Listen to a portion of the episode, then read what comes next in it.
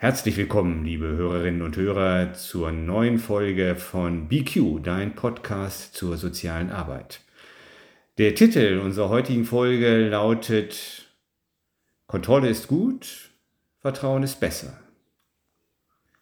Das heißt, wir reden heute über das Thema Vertrauen. Und wir, das sind wie gehabt Christoph Quarch, seines Zeichens Philosoph und Harry Bernardes, seines Zeichens erfahrener Sozialarbeiter. Ja, lieber Harry, Vertrauen ist das Thema und die Formulierung, die wir für diesen Podcast gewählt haben, lautet, Kontrolle ist gut, Vertrauen ist besser. Das ist ja die Umkehrung eines Zitates, das man gemeinhin kennt und das da lautet, Vertrauen ist gut, Kontrolle ist besser. Weißt du eigentlich, von wem das kommt? Ja, es kommt von einem, es wird zumindest Lenin zugeschrieben. Es gibt durchaus aber auch Stimmen, die behaupten, dass es gar nicht von ihm sei. Äh, richtig, also ich kenne auch Lenin tatsächlich als den Autor dieses Zitates und ähm, wir können es auch mal dahingestellt sein lassen, ob das nun stimmt oder nicht. Klar ist jedenfalls, dass dieses Zitat wohl eher aus dem Kontext des Politischen herrührt wo natürlich immer das Bedürfnis, Kontrolle auszuüben, ganz besonders groß ist.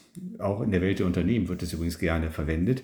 Aber wir reden hier über soziale Arbeit und äh, unser Titel soll ja von vornherein suggerieren, dass das, was in der Politik gilt, in der sozialen Arbeit vielleicht gerade nicht gilt, sondern dass es in unserem Arbeitsbereich so ist, dass die Kontrolle zwar gut ist, aber das Vertrauen ja nicht nur besser, sondern wahrscheinlich auch sehr viel wichtiger. Und da du ja nun der erfahrene Praktiker bist, würde ich gerne mit der Frage beginnen, lieber Harry, warum ist denn das Vertrauen für die soziale Arbeit aus deiner Sicht so wichtig, ja eigentlich so unverzichtbar? Ich würde mal behaupten und so weit gehen zu sagen, dass im Grunde Vertrauen der Kit ist, der die Welt zusammenhält. Und dass unsere menschlichen Beziehungen genau darauf aufbauen, einander zu vertrauen, tatsächlich ins Risiko zu gehen, jemandem keine bösen, sondern gute Absichten zu unterstellen und damit eine Grundlage geschaffen ist, dass wir in unserer Begegnung gemeinsam, wie auch immer, in Resonanz miteinander gehen und daraus etwas Neues entstehen kann. Und gerade in der sozialen Arbeit, wo Menschen an dem Punkt sind, wo sie ihrer eigenen Entwicklung, bei ihrer eigenen Entwicklung Fragestellungen haben, wo sie offensichtlich selber keine Antworten mehr finden, äh, wo Misstrauen in der Regel eine Rolle spielt, ist das Vertrauen die Grundlage dafür, dass hier in Anführungszeichen Heilung möglich wird. Okay, also ich paraphrasiere nochmal kurz, was du gesagt hast. Ähm, Vertrauen der Boden, auf dem menschliche Begegnung stattfindet, Vertrauen das Fundament für menschliche Beziehung. Und bei der Gelegenheit geht mir durch den Sinn, dass auch das Wort Vertrauen, wenn man jetzt mal so ein bisschen auf die Semantik dieses Wortes achtet, ähm, genau in diese Richtung weist. Ich finde das immer ganz spannend, weil ich höre immer gerne so ein bisschen in die Worte hinein. Und tatsächlich habe ich mich mit dem Vertrauen auch diesbezüglich schon mal eingehender beschäftigt und dabei festgestellt, dass in diesem Wort Vertrauen ein ja, ein Urwort drinsteckt, das sich in vielen europäischen und auch indoeuropäischen Sprachen wiederfindet. Das ist das Wort Dri oder auch Drü. Und das kennen wir jetzt im Deutschen nicht nur von Vertrauen oder eben auch dem damit einhergehenden Wortfeld wie eben auch die Trauung ja, oder das sich trauen. Und auch die Treue kommt daher. Interessanterweise kommt auch die Truhe daher. Äh, und ähm, das verweist uns wiederum darauf, dass es im Englischen dieses Wort auch gibt, nämlich zum Beispiel bei Tree. Das ist der Baum. Auf Griechisch heißt der Baum Dri oder Drias. Auch da steckt dieses Wort drin. Und es steckt auch in Dryland, in dem englischen Dryland. Also das ist ja das Festland, nicht? Und Baum, also ich glaube, es ist sogar im Griechischen die Eiche, die Drias heißt. Also Baum, Eiche, ähm, Festland, Vertrauen, die Truhe, all das weist ja auf etwas, ja, was uns Halt gibt, worauf man sich, äh, worauf man sich wirklich verlassen kann, Verlässlichkeit, Haltbarkeit, Beständigkeit, all das klingt irgendwie in dem Wort Vertrauen mit. Und äh, von daher finde ich es eigentlich ganz schön, sich das vor Augen zu führen, dass eben Vertrauen auch schon wortgeschichtlich einfach auf so eine Urerfahrung des Menschen hinweist, dass es da Dinge gibt, ja, an denen wir uns festhalten können, auf die wir bauen können, mit denen wir bauen können, die eben für unser Leben einfach den Halt geben, den wir so dringend brauchen. Hm. ähm, dieser Halt ähm, ist ja in der sozialen Arbeit bei vielen Menschen, denen wir begegnen, ja durchaus ähm, als gefährdet zu betrachten. Das heißt, es sind Erfahrungen gespeichert, es haben ähm, in Beziehungen sich ähm, Situationen entwickelt, wo der Mensch eben genau das an Halt, an Sicherheit ähm, nicht mehr für sich erleben konnte. Dann sind Situationen entstanden, wo ähm, der Mensch es dann eher als haltlos, als gefährdend, als ähm, etwas äh, erlebt hat, wo es darum geht, sich zu schützen. Mhm. Also äh, wir haben vorher kurz gesprochen, da ging es darum, den Boden unter den Füßen zu haben oder zu verlieren. Und Halt und Boden, einen sicheren Stand zu haben, sind ja durchaus ähnliche, ähm, ähnliche Gedanken. Und die, das Vertrauen kann man tatsächlich als, glaube ich, etwas beschreiben, ähm, was Sicherheit, was ein Boden ist, auf dem wir stehen. Und auf dieser Grundlage der Sicherheit wir im Grunde ein erwachsenes, reifes Leben leben können und Beziehungen gestalten. Ja, also so gesehen ist eben Vertrauen ja wirklich etwas, ohne das ein, ein menschliches Leben schlechterdings gar nicht möglich ist. Oder zumindest nicht ein soziales Leben. Und da wir Menschen einfach soziale Wesen sind, kann man vielleicht auch die steile These vertreten und sagen, äh, Vertrauen ist so etwas wie, ja, ich sag mal wirklich ein Teil, ein Teil menschlicher, vielleicht so psychosozialer Gesundheit, ähm, was dann auch nahe liegt zu sagen, wenn das Vertrauen aus irgendwelchen Gründen gestört ist, oder vielleicht ist es ja auch kein Zufall, dass die Sprache sagt, wenn das Vertrauen verletzt ist, ähm, ist es einfach dann auch wirklich notwendig für uns eben das verletzte Vertrauen zu heilen oder eben das gestörte Vertrauen dann auch tatsächlich wiederherzustellen. Und das Thema mit der, mit der Gesundheit, da kommt mir auch gerade so eine Assoziation von dem Philosophen Hans-Georg Gadamer, äh, den ich selber noch kennenlernen durfte, gibt es ein ganz schönes Büchlein, das heißt Die Verborgenheit der Gesundheit, ähm, wo er darauf hinweist, dass Gesundheit ähm, ein merkwürdiges Phänomen ist, insofern, als wir genau in dem Maße gesund sind, indem wir uns keine Gedanken über unsere Gesundheit machen. Das heißt, wenn wir anfangen, über unsere Gesundheit nachzudenken, ist das eigentlich schon ein Symptom dafür, dass wir nicht richtig gesund sind. Und mit dem Vertrauen ist es vielleicht ähnlich. Ich habe auch so den Eindruck, eigentlich, eigentlich vertrauen wir. Es gehört so zur Urausstattung des Menschen, dass er vertrauensvoll in die Welt geht und vertrauensvoll anderen Menschen begegnet. Aber das eben aus welchen Gründen auch immer, meistens Gründe, die wir uns nicht ausgesucht haben, das Vertrauen eben verletzt und gestört werden kann. Und ähm, dass, wenn wir dann eben anfangen, überhaupt Vertrauensfragen zu stellen, ist eigentlich schon ein Zustand ist, in dem unsere Alarmglocken klingeln sollten. Ist soziale Arbeit also so gesehen irgendwie auch vielleicht sogar zu einem großen Teil die Profession, Vertrauen zu kultivieren, gestörtes Vertrauen wiederherzustellen, Vertrauensverluste zu heilen? Würdest du das so beschreiben? Naja, wir müssten jetzt an der Stelle natürlich ein bisschen genauer hingucken.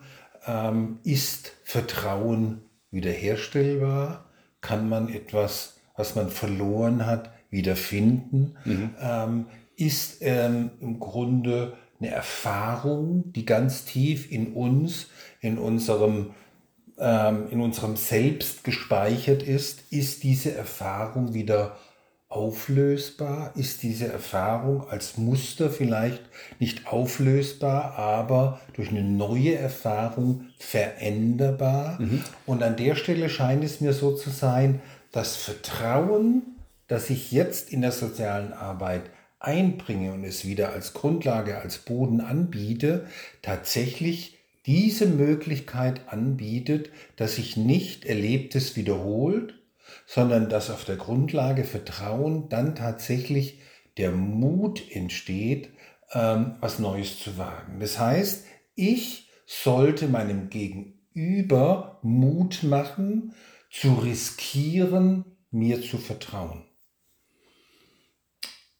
Okay, und wie mache ich das?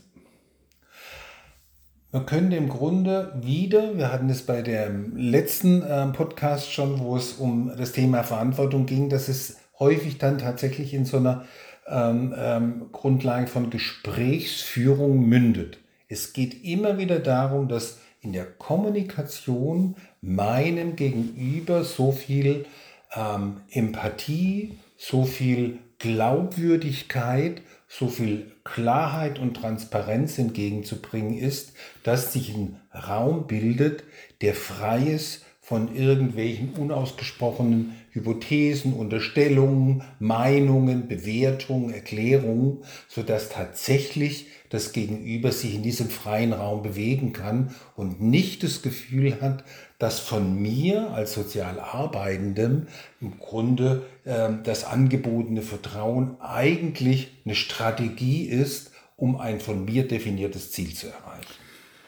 Wenn ich jetzt das nochmal auf das zurückbeziehe, was ich gerade so angedeutet hatte über die Semantik, also über die Wortbedeutung von Vertrauen, ähm, dann kommt mir zu dieser Gedanke in den Sinn. Ich hatte gesagt, Vertrauen eben von diesem Dri, wo auch das Dreiland, das Festland herrührt. Es wäre eigentlich die Aufgabe der Sozialarbeitenden, ich sage mal so, das vielleicht irgendwie auf offener See so ein bisschen verloren gegangene Schiffchen unserer Klienten wieder sozusagen aufs Festland zurückzubringen, erstmal wieder festen Boden unter den Füßen zu geben, ohne bereits definieren zu wollen, wohin jetzt die Schritte getätigt werden sollen. Ne?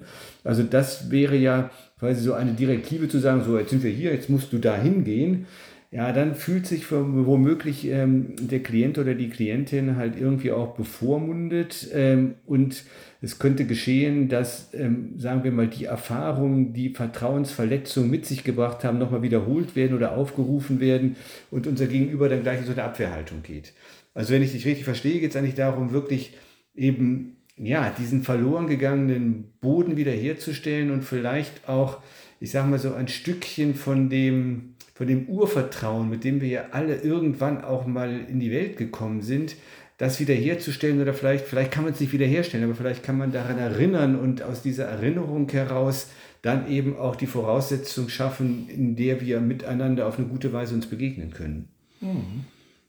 Also für mich ist es ganz ähm, elementar an der Stelle zu sagen, dass ja der Betroffene, der Klient, wie ich ihn aus nennen mag, in dem Moment, wo er zu uns als soziale Arbeitende Kontakt aufnimmt, uns ja einen immensen Vertrauensvorschuss gibt.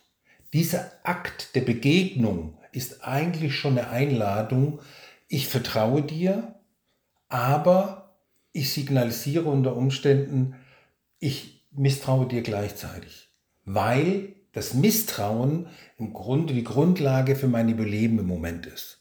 Dir zu begegnen heißt aber gleichzeitig die Sehnsucht und den Wunsch zum Ausdruck zu bringen, wieder vertrauen zu können, vertrauen zu dürfen und wachsen zu können. Vielleicht ein bisschen anzuknüpfen an dieses Urvertrauen, wo ein Kind in die Welt geht und erst einmal allem begegnet, mit Vertrauen, mit Neugierde, mit Kennenlernen wollten und vor allen Dingen mit Freude, Lust und Begeisterung. Und dieses Misstrauen, das macht uns ja eher ja verspannt, emotional, das ist was krampfhaftes, das Naturell ist eher misstrauisch geprägt und das ist ein Gemütszustand, ähm, wo ich denke, ähm, davon sich zu lösen, das ist, glaube ich, eine tiefe Sehnsucht. Und das ist mir so wichtig zu sagen, dass die zu uns kommen, ist schon der erste sozusagen Idee, also der erste Vertrauensvorschuss. Was machen wir damit? Wie ja. machen wir es damit, damit nicht eine Erfahrung sich wiederholt, die dann äh, im nächsten Schritt wieder zu erneutem Misstrauen. Das finde ich ist jetzt ein ganz spannender Gedanke, den du da reinbringst. Und ähm, der erlaubt mir nochmal auf diese Metapher zur Gesundheit zurückzugreifen. Nicht? Weil es ist ja tatsächlich auch so, wenn jemand jetzt körperlich erkrankt ist, er ist ja nicht nur krank. Also wenn, wenn er Fieber hat, ist eigentlich der Umstand, dass er Fieber hat, ein Zeichen von der Gesundheit des Immunsystems, dass es halt die Körpertemperatur erhöht. So, und ähm, das heißt, ähm, ähnlich könnte es auch sein, wenn wir es eben, ohne jetzt sagen zu wollen, dass Menschen die soziale Arbeit in, in Anspruch nehmen, deswegen in irgendeiner Weise krank sind. Nee, nee, aber es ist irgendetwas, etwas ist da, was, was ein Problem darstellt. Und da ist aber gleichzeitig eine, eine, eine Ressource, auf die wir zugreifen können. Deswegen sprechen wir auch von ressourcenorientierter Arbeit. Da ist eine Ressource, auf die wir zugreifen können, ähm, die uns dabei behilflich sein kann oder eine Energiequelle, aus der wir die Kraft schöpfen können, ähm, das Gestörte, das Getrübte neuerlich wachsen zu lassen. Also in unserem Fall das Vertrauen wieder wachsen zu lassen.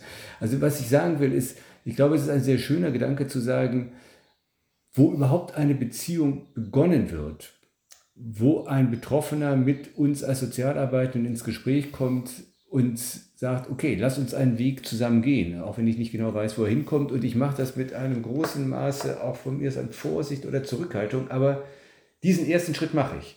Daran anzuknüpfen und sagen wir, dieses Pflänzchen des Vertrauens, das da nach wie vor lebendig ist, das zu nähren und wachsen zu lassen, das wäre doch eigentlich die Aufgabe, die sich dann den Sozialarbeitenden stellt. Ja, und ich glaube, es wird viel zu selten auch genauso ausgesprochen. Es wird viel zu selten dem Gegenüber auch deutlich gemacht, ähm, dass das eigentlich schon ein Akt des Vertrauens ist. Du meinst, und dass es mir von großes Anliegen ist, sehr achtsam damit umzugehen, dieses Vertrauen nicht zu enttäuschen und wir jetzt in einen Dialog eintreten können, wo wir auch uns gegenseitig immer wieder genau darüber verständigen, ob hier immer noch in unserem Resonanzraum das Vertrauen die Grundlage ist. Ähm, das heißt, wir laufen möglicherweise Gefahr, zu stark misstrauensfokussiert zu sein und darüber diese, dieses Potenzial, diese Ressource des Vertrauens aus den Augen zu verlieren, von der wir eigentlich annehmen dürfen, dass sie da ist, weil wir sonst überhaupt gar nicht erst miteinander ins Gespräch gekommen wären.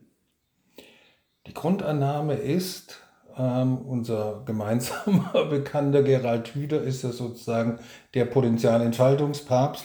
Also davon auszugehen, dass die Potenziale da sind und diese Potenziale, ähnlich jetzt wie bei einer Pflanze, nur darauf warten, den Nährboden, die Atmosphäre zu finden, um das dem innewohnende Wachstum mhm. entfalten zu können. Und wir sind verantwortlich dafür, diese Atmosphäre immer wieder versuchen zu kreieren, immer wieder den entsprechenden Nährstoff, die entsprechende Düngung mit einzubringen.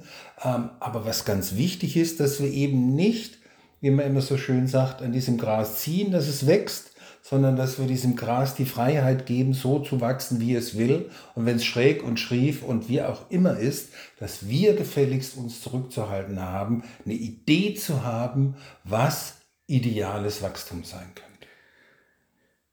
Ja, da, an dem Punkt würde ich ganz gerne kurz so, so ein kleines Learning hier reingeben, weil ich finde, das ist jetzt ein wichtiger Punkt, an dem wir gekommen sind, weil er läuft letztlich ja darauf zu, zu sagen, wir sind vielleicht tatsächlich in unserer Begegnung mit anderen Menschen, auch womöglich gar nicht nur mit den, mit den Klientinnen und Klienten, mit denen wir es in der sozialen Arbeit zu tun haben, zu misstrauensfokussiert. Das könnte auch wirklich mit dem sozialen Umfeld, mit unserem gesellschaftlichen Umfeld zu tun haben, in dem wir leben. Ich glaube, es gibt gute Gründe zu sagen, die Welt, in der wir leben, ist ziemlich stark misstrauensfokussiert, aber da kommen wir vielleicht später nochmal zu.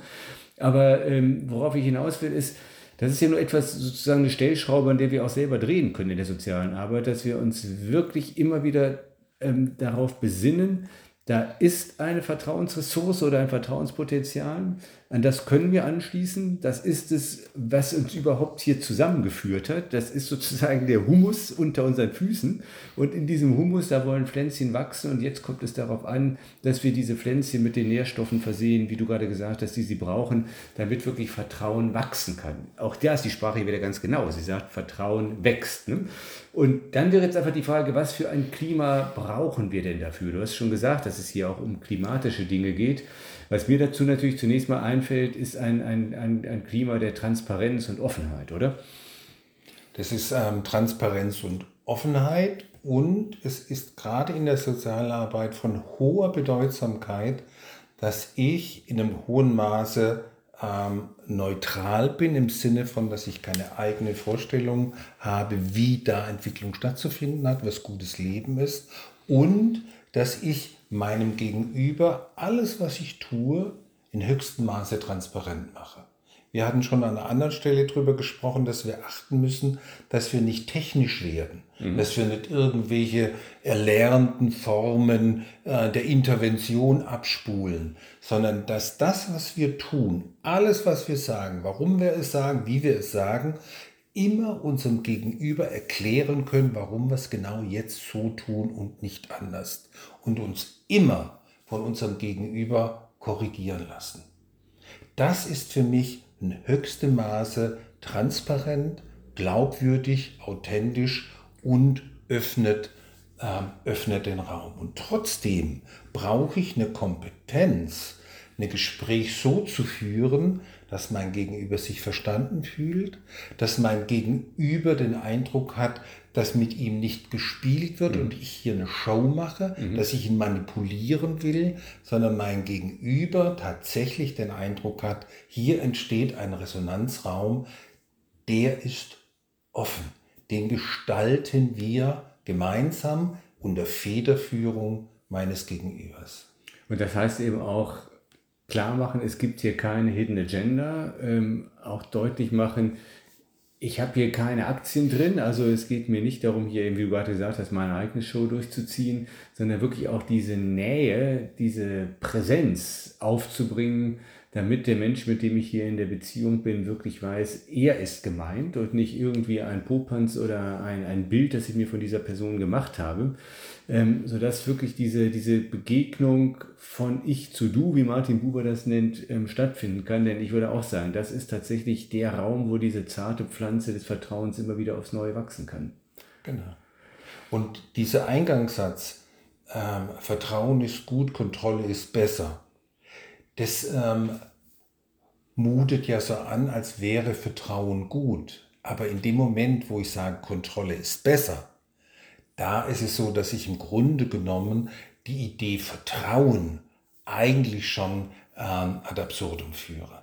Weil Vertrauen kann nicht wachsen, wenn ich im Grunde genommen sage, ähm, ich muss dich aber immer kontrollieren, damit du mein Vertrauen nicht missbrauchst. Ja, natürlich. In dem Augenblick, wo ich im Kontrollmodus bin, bin ich ja nicht mehr auf Augenhöhe mit meinem Gegenüber. Und es gibt sogar diese merkwürdigen Situationen, dass wir zwar, sagen wir mal, in einem wirklichen Gespräch auf Augenhöhe sind, aber nichtsdestotrotz ich als Subjekt quasi noch diesen inneren Kontrolleur mit eingeschaltet habe, der bei jedem Wort, das ich sage, auch quasi diese Kontrollfunktion ausübt. Und dann wird es natürlich schwer, ein wirkliches Vertrauensverhältnis zu meinem Gegenüber herzustellen. Genau. Und jetzt stellt sich natürlich die Frage, wenn wir bei der sozialen Arbeit sind, ähm, wie organisiert sich soziale Arbeit politisch?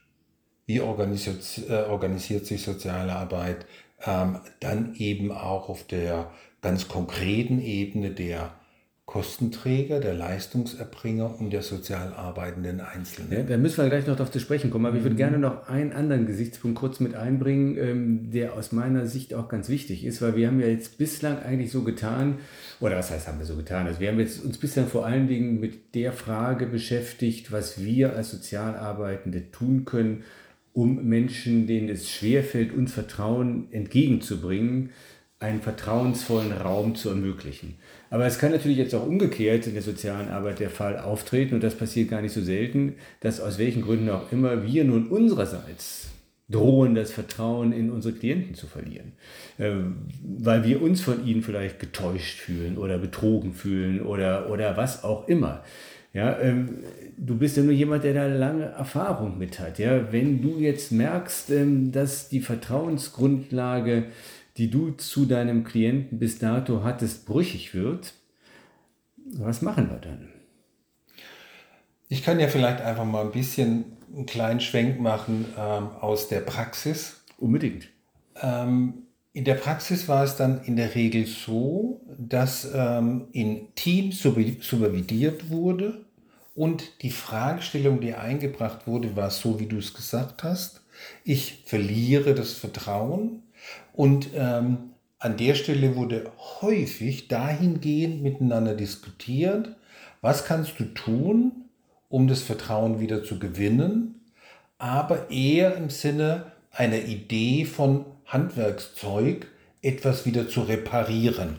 Ja, aber das funktioniert doch nicht. Und genau das funktioniert nicht und genau das hat immer wieder dazu geführt, dass das Elend sich vergrößert hat und nicht verkleinert. Ja. Selten, und wenn es gut gelungen ist, haben die Sozialarbeitenden die Frage gestellt, ich habe nicht das Vertrauen in mein Gegenüber verloren, sondern ich habe das Vertrauen in mich verloren. Ich habe das Vertrauen darin verloren, dass das, was ich mache, wenn ich es so mache, wie wir es vorher beschrieben haben, der Nährboden ist, auf dem Gutes sich entwickeln kann. Mhm. Und darin das Vertrauen zu verlieren, findet den Schwenk im Grunde dem anderen wieder etwas zu unterstellen und ihm die Verantwortung zu übergeben. Sehr das heißt, tricky, eigentlich geht es um mich und es geht nicht um das Gegenüber. Das Gegenüber entscheidet autonom, ich arbeite mit dir oder arbeite nicht. Wenn ich mit dir arbeite, vertraue ich dir, wie merkwürdig das auch kommuniziert wird, aber wenn er nicht mehr vertrauen würde, würde er gehen. Es ist ja interessant. Das heißt ja, eigentlich ist es eine subtile Strategie, sich aus der Verantwortung zu ziehen, äh, wenn ich sage, ich habe das Vertrauen in mein Gegenüber verloren. Das hat aber auch was mit Enttäuschung zu tun. Und was mir jetzt gerade noch durch den Sinn geht, ist, ähm, es gibt zwei verschiedene Möglichkeiten der Enttäuschung im Verhältnis von Mensch zu Mensch. Zum einen kann ich enttäuscht werden, weil mein Gegenüber tatsächlich von sich aus Verabredungen, die wir getroffen haben, nicht eingehalten hat oder mich hintergangen hat oder so etwas. Also wenn wirklich sozusagen ein, ein objektiver äh, Grund vorliegt, wo das Vertrauen brüchig geworden ist. Es gibt aber auch diesen anderen komplizierteren Fall, den ich aber gerade auch in der Sozialarbeit immer wieder beobachtet habe. Ähm, dass die Enttäuschung eigentlich gar nicht so sehr den anderen Menschen betrifft, sondern vielmehr das Bild, das ich mir von dem anderen Menschen gemacht habe. Also ich hatte mich eigentlich über den anderen getäuscht und äh, stelle fest, dass dieses Bild, was ich hatte, so nicht stimmt und bin dann eben enttäuscht. Dann liegt aber das Problem bei mir und gar nicht so sehr bei dem anderen. Und deswegen glaube ich, ist es immer ganz gut, wenn halt diese, dieser Eindruck entsteht, hier wird unsere Vertrauensbasis brüchig, sich zunächst einmal zu fragen, und dafür ist sicherlich gerade das Supervisionsgespräch eine gute Gelegenheit, sich zunächst mal zu fragen, was, was ist hier eigentlich jetzt los? Ja? Ähm, weil wir, und das ist ja das Thema, auf das wir auch immer wieder zu sprechen kommen, es in der sozialen Arbeit wie in allen menschlichen Beziehungen unausweichlich mit diesem Problem zu tun haben. Wir machen uns Bilder von anderen und ähm, gestörtes Vertrauen, Beziehungsprobleme jedweder Art resultieren ja eben doch so oft daraus, dass es zu irgendeiner Diskrepanz zwischen dem Bild kommt, das ich mir von jemand anders gemacht habe und, und, und dem, der, der oder die er wirklich ist. Ne? Und ähm, ich glaube gerade auch, dass viele Vertrauenskrisen letztlich ihren Grund darin haben, was, was uns halt einmal mehr ähm, dazu bringt, festzustellen, dass es für die soziale Arbeit von großer Bedeutung ist, sich immer wieder auch dieser Selbstreflexion zu unterziehen und sich darüber im Klaren zu werden, bin ich wirklich beim anderen oder bin ich bei der Vorstellung, bei dem Ideal, bei dem Bild, das ich mir vom anderen gemacht habe oder auch was ich mir von mir selber gemacht habe. Denn überall da liegen eben diese Täuschungs- und dann auch Enttäuschungsquellen, die das Vertrauen beschädigen können. Hm.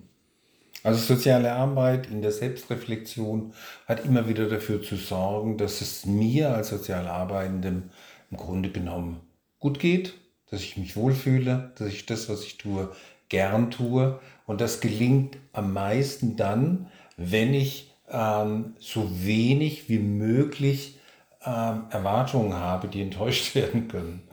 Und es ist ja im Grunde, ich weiß, dass das ähm, zu einfach klingt, aber alles, was man gegenüber tut, ist ja nichts anderes als ein Angebot, was dieser Mensch in Eigenverantwortung äh, mir macht. Mhm.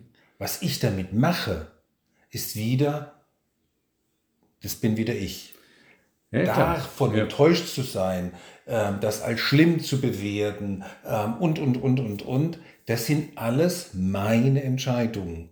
Grunde ist es aber nichts anderes als ein kommunikativer Akt, der wieder, genauso wie er vollzogen wurde, in einer gemeinsamen Reflexion bearbeitet werden könnte. Die Bewertung könnte ich mir eigentlich sparen. Die Bewertung findet immer dann statt, wenn es im Grunde auf meinen Nährboden fällt und es ist mein Job als professionell sozial Arbeitender, hier Dinge auseinanderzuhalten. Also, wir können nochmal zusammenfassen. Ähm, die soziale Arbeit gelingt und macht auch Spaß, äh, da wo wir möglichst täuschung- und enttäuschungsfrei arbeiten. Und das gelingt uns am ehesten da, wo wir uns in einem Raum bewegen, der wirklich vom Licht der Wahrhaftigkeit, der Klarheit, der Transparenz geprägt ist, der unweigerlich dann auch ein Raum des Vertrauens ist. Da, wo wir offen miteinander umgehen, uns selbst gegenüber und den Menschen, mit denen wir arbeiten, gegenüber ähm, da ist die Wahrscheinlichkeit, dass wir uns täuschen und dann eben in diese Misstrauensdynamiken abrutschen, deutlich limitiert, wohingegen ein Raum der Klarheit, der Wahrhaftigkeit, der Transparenz, der auch wirklich vom Licht der gegenseitigen Wahrnehmung und Achtsamkeit geprägt ist, ein Raum ist, in dem das Vertrauen dann auch wachsen kann. Jetzt haben wir aber das eine Problem, auf das du gerade schon angesprochen bist, dass wir halt in der sozialen Arbeit in einem Umfeld arbeiten, das eben auch von der Politik mitbestimmt wird, das gesellschaftlich organisiert wird, ähm, natürlich auch zu einem guten Teil gesellschaftlich finanziert wird, wo wir doch seit, ja, schon seit langer Zeit beobachten müssen, dass so eine merkwürdige Grundstimmung des Misstrauens waltet. Also so nach dem Motto, ähm, da wo Gelder für ähm, soziale Arbeit investiert werden, müssen wir ganz besonders auf der Hut sein. Da brauchen wir ein gutes Controlling, damit sichergestellt wird, dass die Leistungsempfänger uns nicht betrügen, dass sie uns nicht etwas vortäuschen, was in Wahrheit gar nicht der Fall ist. Das heißt, ähm, man steht ja als Sozialarbeiter eigentlich ständig unter dem Verdacht, sich in einem Bereich zu bewegen, der von wechselseitigem Betrug, äh, von, ja, von, von Unaufrichtigkeit und dergleichen geprägt ist. Da fragt man natürlich sich schon, wie soll eigentlich in einer solchen Atmosphäre des Misstrauens eine gute, vertrauensvolle soziale Arbeit gedeihen? Oder umgekehrt, wie soll das funktionieren in einem System, das sehr viel mehr dem, sagen wir mal, Leninschen Satz folgt, äh, Vertrauen ist gut, Kontrolle ist besser, obwohl doch die soziale Arbeit ihrem Wesen nach genau das Gegenteil nahelegt. Also für mich ähm, auf eine sehr radikale Art und Weise gesprochen, ähm, kann das nicht funktionieren. Das heißt, die Politik und auch die jeweilig Verantwortlichen in der Verwaltung, die dann auch für das Geld zuständig sind, ähm, arbeiten eindeutig mit dem Motto, ähm, Vertrauen ist gut, Kontrolle ist besser. Das heißt, es ist immer Misstrauen impliziert.